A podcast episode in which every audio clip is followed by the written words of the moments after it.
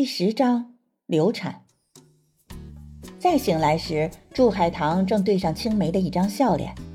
少奶奶，恭喜你有喜了！不等祝海棠问，青梅抢着报喜。祝海棠吃了一惊，她跟林庭轩只有那一次，居然就有了身孕。她脸上缓缓露出笑意，伸手摸向自己的肚子，小腹还很平坦，里面却已经孕育了新生命。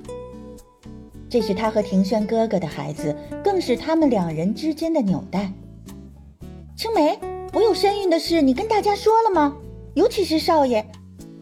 朱海棠突然想起什么，焦急地问。青梅含笑摇摇头。我猜大奶奶一定想亲口告诉大家这个好消息，因此特意瞒着呢。朱海棠松了口气。好，青梅，还是你了解我。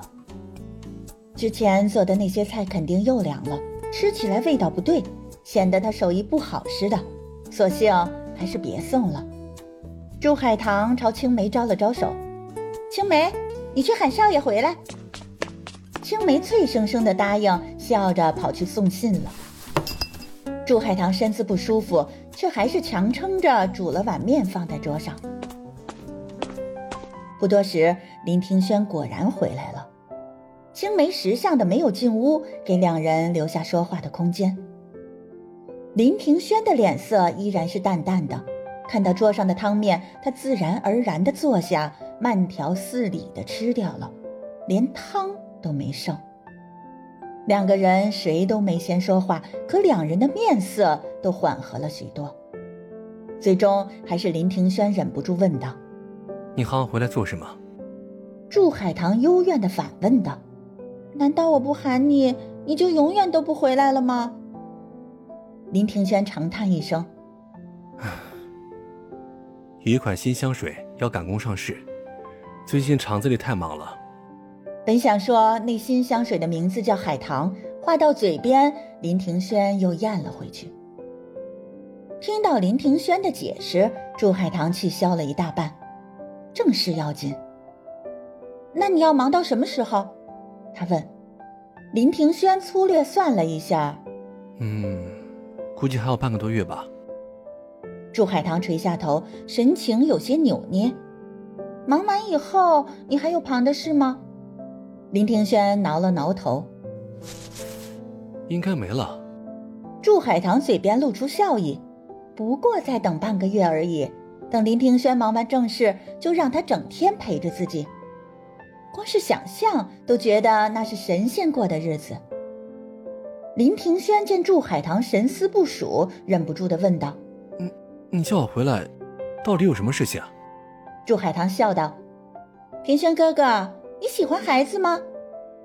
林庭轩愣了愣，下意识点点头：“喜欢啊。”祝海棠心花怒放，这孩子来的真是时候。其实我……他吞吞吐吐，羞得脸都红透了。就在他话马上要说出口的时候，小飞突然冲了进来：“少爷，孟老板割腕自杀，被送到医院去了。”林庭轩立刻站起身，拔腿就要往外走。“站住！”朱海棠焦急地追上来：“你又不是医生，去了也救不了他。”林庭轩回头看向祝海棠。你在家等我，我去就来。祝海棠知道林庭轩为孟小楼而舍弃他，这肯定不是最后一次。只要孟小楼在，就会一直阴魂不散的侵蚀他的生活。如果你去了，就永远别回来见我。祝海棠气愤地说。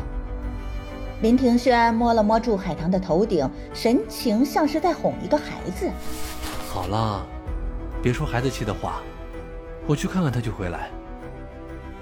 庭轩哥哥，并不是只有他才需要你，我。祝海棠想说出自己有了身孕，话却哽在嘴边。如此，倒像是他拿孩子要挟林庭轩。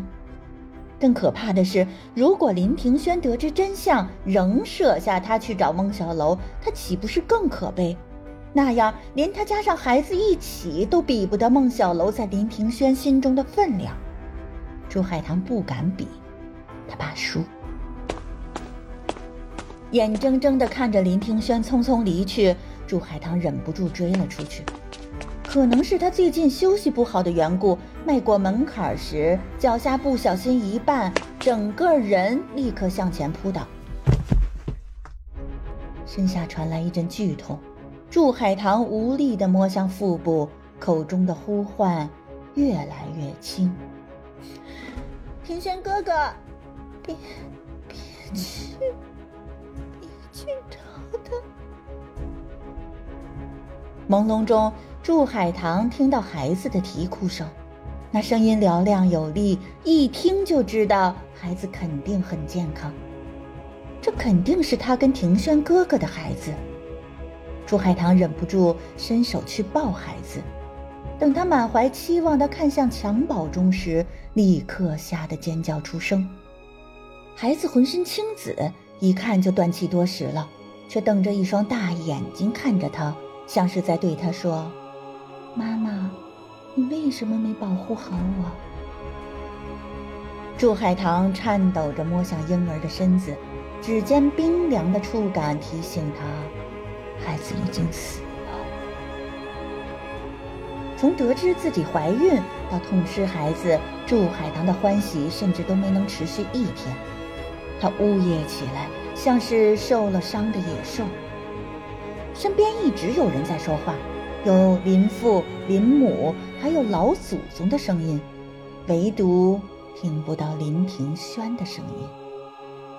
祝海棠的一颗心往下沉，在她最需要的时候，她的丈夫却在陪伴别的女人。